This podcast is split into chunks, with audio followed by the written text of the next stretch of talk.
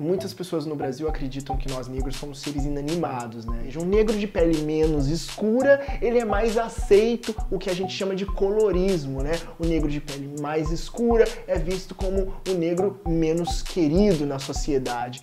Nos Estados Unidos, você pode ter nascido com a pele mais clara que você pode ter nascido, como no caso ali daquela esposa do príncipe Harry, mas ela continua fazendo o casamento negro dela porque ela se identifica como negra automaticamente. No Brasil, não.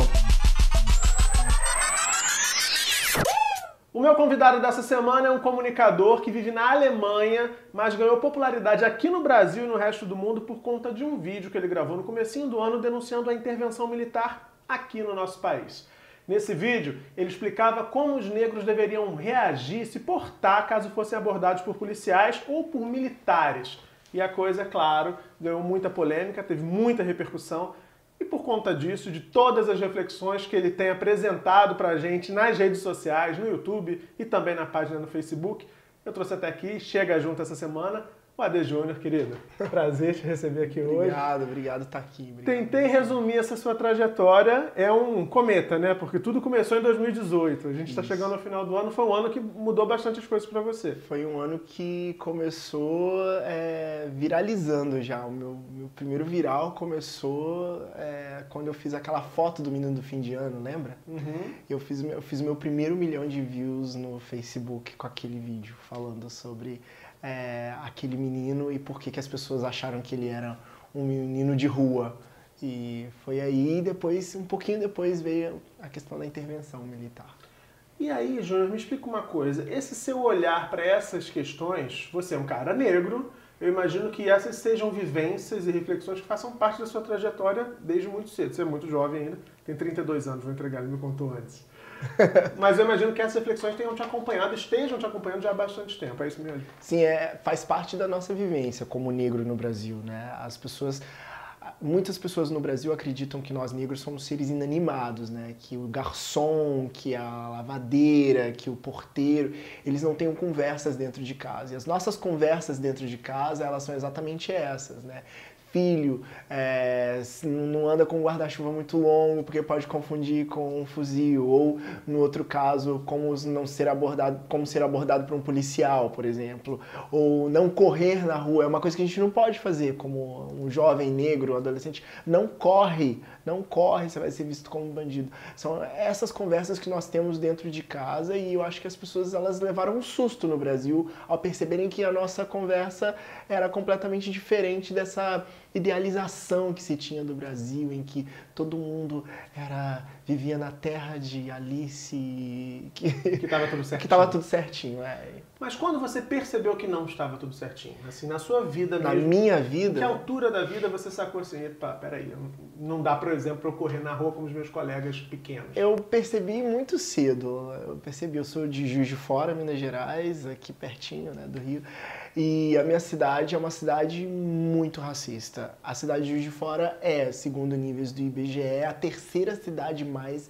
desigual entre negros e brancos do país. Então, é, toda essa ideia que se tem de Minas Gerais, que é um estado maravilhoso, onde tem a comida da vozinha, isso aí não é a história do negro mineiro, não. Essa é a história do branco mineiro, descendente de italianos e portugueses, que recebeu suas terrinhas ali para colonizar e branquear o país a partir das políticas do século XIX que o Brasil tem e implementa principalmente no século XX. E qual é a história então, do negro mineiro? O, o negro mineiro é descendente das maiores fazendas de café que produziram a maior riqueza no Sudeste né? Não, não somente do mineiro, mas também do paulista, também do carioca. Mas em Minas Gerais foi uma das regiões, pelo menos de onde eu venho, onde mais se importou escravos. Então a minha história ela começa muito antes, quando uma pessoa branca conta pra gente que ela é descendente de italiano e ela vai pegar um segundo passaporte se aqui tudo der errado. Nós não temos essa segunda chance. A nossa chance é aqui. Então nós vivemos basicamente, e eu entendi isso pequeno, quando na escola os professores começavam a contar histórias e todo mundo tinha uma história para contar. Minha tia, é, a gente é descendente de alemão, a gente já viajou para esse país, a Itália, e eu não tinha essa história para contar. Eu não tinha, eu não tinha na escola quem contasse a história do meu povo. Mas por, como é que eu vim para cá? Eu brotei aqui, então você começa a entender desde pequeno que há uma diferença clara na forma com que até mesmo a minha história é contada pelo meu país. E aí eu comecei a entender sobre isso na minha casa também. Eu venho de uma casa em que meus pais têm, sempre tiveram consciência racial, né? Então, tipo, é, a minha vizinhança tinha poucos negros assim na minha vizinhança, então era bem visível que havia uma, uma, uma, uma questão de, de, de, raça, né? De que existia uma. O racismo existia e ele sempre foi presente na minha vida. Tem muita gente que tenta negar isso até para se proteger, mesmo negros. É muito comum, você deve experimentar isso tanto na página no Facebook, chama Descolonizando. Se você não curtiu ainda, vai lá e curte porque vale super a pena. O canal aqui no YouTube eu também recomendo. Também chama Descolonizando.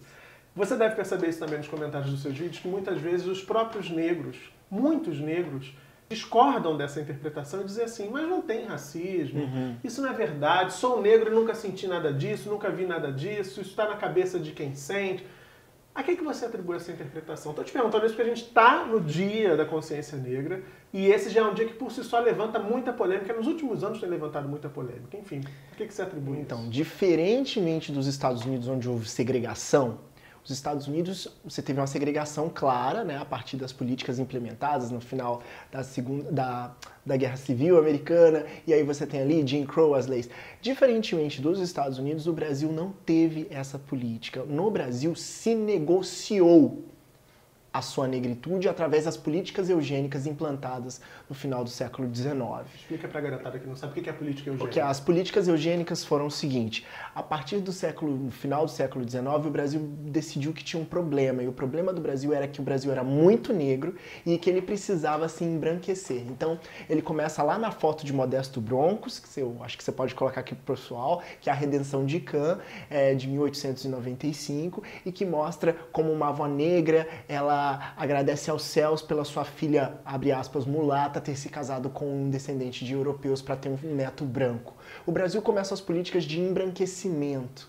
E durante muito tempo se acreditou nessa ideia de que o Brasil era uma democracia racial e a política de embranquecimento da eugenia que fazia com que negros começassem a negociar o seu lugar na sociedade, ou seja, um negro de pele menos escura, ele é mais aceito, o que a gente chama de colorismo, né? O negro de pele mais escura é visto como o negro menos querido na sociedade. Então, e aí você tem oportunidades diferentes de acordo isso, com o da pele. Exatamente. Então eles começam exatamente a fazer uma negociação. Não existe nenhum outro país no mundo em que os negros negociem a sua posição, não o Brasil. Nos Estados Unidos, você pode ter nascido com a pele mais clara que você pode ter nascido, como no caso ali daquela esposa do príncipe Harry, mas ela continua fazendo o casamento negro dela porque ela se identifica como negra automaticamente. No Brasil, não. Você já viu aquelas pessoas que falam assim: ah, mas você não é tão negro assim, não, você é mulata, você não é tão negro assim. Então, essa. É moreninha. Você é moreninha. Essa negociação faz com que muitos negros no Brasil continuem no estado de negação porque acreditaram durante muito tempo que o Brasil era uma democracia racial. Então é muito difícil explicar para alguns negros que nós estamos vivendo agora, nos anos de 2018, de 2010 para cá, né, principalmente nas redes sociais, nós estamos vivendo uma revolução sobre a narrativa da história brasileira e de como o próprio negro se enxerga. Então muitos ainda precisam ser picados por essa por esse mosquito aí que vai infectá-los com a consciência racial, que é muito importante. Por isso que a gente fala da consciência racial. Pois é, fala da consciência negra, que é o ponto onde eu queria chegar também, que é algo que tem sido questionado. Porque há quem diga, por exemplo, é, é até curioso ouvir, né? Que não existe, não precisa haver consciência negra, que deveria haver consciência humana. Você fez um vídeo, a gente vai colocar umas imagens aqui também, falando exatamente disso, que deveríamos, somos todos humanos, uhum. não tem que e, e inclusive há quem tente dizer que são os negros que criam uma divisão na sociedade, porque somos todos iguais, temos todos os mesmos direitos, não tem essa história de racismo. Né? Isso a gente está falando de uma disputa de narrativa. Claro. A gente tem uma classe, eu queria que você explicasse isso para a galera. A gente tem uma, uma classe que a gente pode dizer que é uma classe dominante, dominante no sentido dos privilégios a que teve acesso, das oportunidades a que teve acesso. E a gente tem, como você aponta aí, desde 2010 pelo menos para cá, um grupo que tomou consciência do seu papel histórico, da sua, da sua própria, das suas subjetividades, enfim, da sua própria identidade. E esse grupo está querendo ter oportunidades também de contar a sua própria história. Então, é basicamente assim, não é que esse grupo tomou consciência agora, ele Sim, começou é de muito- é, a, re- a revolução da internet 2.0, essa que a gente está aqui participando nesse momento, ela trouxe para o Brasil uma nova visão sobre a sua própria narrativa, sobre a sua própria história. Ora, por um momento nós tínhamos a novela que contava a história do Brasil, essa era a história oficiosa do Brasil, a novela Terra Nostra, ai que história bonita. Aí vem as redes sociais onde você pode postar o que você quiser. E aí, se o Brasil tem mais de 50% de negros em sua sociedade, como é que ele começa a se retratar nas redes sociais? Ele começa a contar a sua própria história. E isso faz com que as pessoas comecem a levar um susto. E esse susto é o que a gente está falando agora, o susto que o Brasil leva nessas pautas da, de, de como o negro se enxerga no momento. Mas eu acho que eu, eu não consegui responder a sua pergunta. Sua pergunta é basicamente sobre sobre essa questão exatamente de como essa revolução que você apontou de 2010 para cá, ela acaba desembocando numa disputa de, de, de, de narrativa, né? E, Entre esses grupos que são e diferentes. esse grupo de brancos brasileiros que escreveu a nossa história durante muito tempo, ele sempre teve a última palavra sobre o que era racismo. Eles sempre tiveram a última palavra. Quem tinha a caneta? Quem escrevia no jornal? Quem é que sentava na bancada do jornal X ou Y? Quem é que era o jornalista que contava a história? Então, se vê numa posição de que ele não tem mais a palavra final sobre o que é racismo, ele fala assim: não, pera, como é, como é que eu vou fazer isso? E a gente conta. A verdade é que quando a gente vê uma pessoa de blackface, a gente não acha engraçado e a gente coloca nas redes sociais. Blackface, pra quem não sabe, é aquele que é muito comum nos programas humorísticos, até no cinema americano mesmo, atores brancos que se pintavam com tinta preta pra ficar com a- com a pele Exato. preta, com a pele escura, interpretarem. Enfim, algo que é muito criticado pelo movimento negro. Que é muito criticado porque é absurdo, na verdade. Em momento nenhum, quando a gente está cantando, por exemplo, uma marchinha de carnaval, a gente canta lá: O teu cabelo não nega mulata, pois és mulata na cor, mas como a cor não pega, eu quero teu amor. A gente nunca cantou A polonesa escrota se casou com um português, de uma escrota e um burro nasceu eu. Não seria engraçado fazer uma marchinha de carnaval assim. Mas falar da minha avó de forma pejorativa é engraçado. E é isso que a gente está falando hoje. Esse grupo que está vivendo, vivenciando essa contranarrativa, ele está muito chateado com isso. Não é? Outro dia uma atriz virou e falou assim: ah, o meu pai é um homem dos anos 50, que no, o fulano é dos anos 50, que dizia que o lugar de mulher era na cozinha, um lugar de mulher na cozinha, que o lugar de negro é. Né?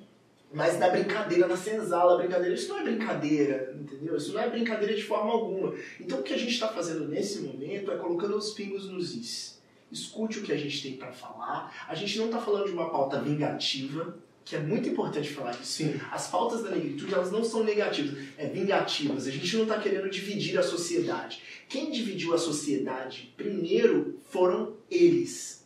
Foram eles que dividiram a sociedade. Foram eles que criaram o que eles chamam de meritocracia na cabeça deles e as ideias sobre privilégio.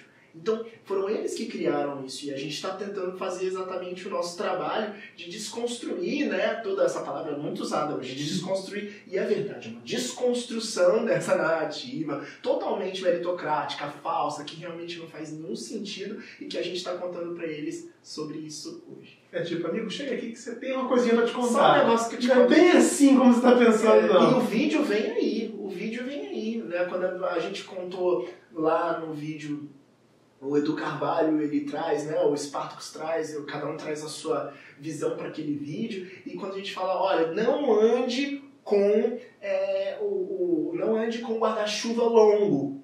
Você pode ser confundido com uma metralhadora. Teve gente que riu. Teve gente que riu lá nas nossas páginas. Recentemente, um rapaz foi morto e alvejado né, na entrada de, um, de uma comunidade. Exatamente, Estava com guarda-chuva. guarda-chuva grande na mão. Então, A gente está chegando, é tudo muito grave. A gente está chegando já no final dessa primeira parte, mas já fica aqui o meu convite para você deixar seu like e voltar aqui no canal quinta-feira, porque continua o meu papo com a Dejuna. Mas tem uma palavrinha, eu acho que é até um neologismo, né, certamente, que criaram para qualificar tudo isso que a gente está discutindo aqui, que é o mimimi. Tem gente que adora desqualificar tudo isso que a gente acabou de apontar, que você acabou de apontar, dizendo assim, ah, estão problematizando demais, é politicamente correto, é mimimi. Como que você responde a essa galera que pensa assim? mimimi, pra mim, é, mimimi é a falta de capacidade cognitiva de uma pessoa de entender que a gente está discutindo o avanço civilizatório da nossa sociedade. E tudo aquilo que eu vivo, tudo aquilo que eu experimento, não pode ser traduzido em duas letras repetidas três vezes. Você nunca vai conseguir fazer uma argumentação. Por exemplo, o seu carro estragou, você está com o carro estragado. O que é que seu carro não anda? O que você faz? Você leva um mecânico para discutir o problema do carro ou você diz que esse carro está de palhaçada? Jamais. E a gente tem um problema no carro que é o Brasil ele tem um problema, ele é disfuncional e a gente precisa discuti-lo. Então, quando a pessoa fala mimimi e vitimismo, eu simplesmente ignoro e acredito que seja um problema de entender mesmo, ou até tem um problema de, de, de cognição, né? O meu problema, o problema do Brasil, não é, porque o meu problema é o problema do Brasil. O problema do Brasil não pode ser duas, palavras, duas letras né, repetidas três vezes. Então, se você ficou com vontade de comentar aqui dizendo que tudo isso é mimimi, para que tá feio, pensa um pouquinho mais. E quinta-feira você volta aqui para acompanhar a segunda parte do meu papo com a De Júnior. Tá imperdível. Se inscreve no canal, deixa seu like, compartilha, comenta para mais gente também participar dessa discussão. E como eu disse, quinta-feira a gente está aqui esperando por vocês. Beijão até lá. Tchau. you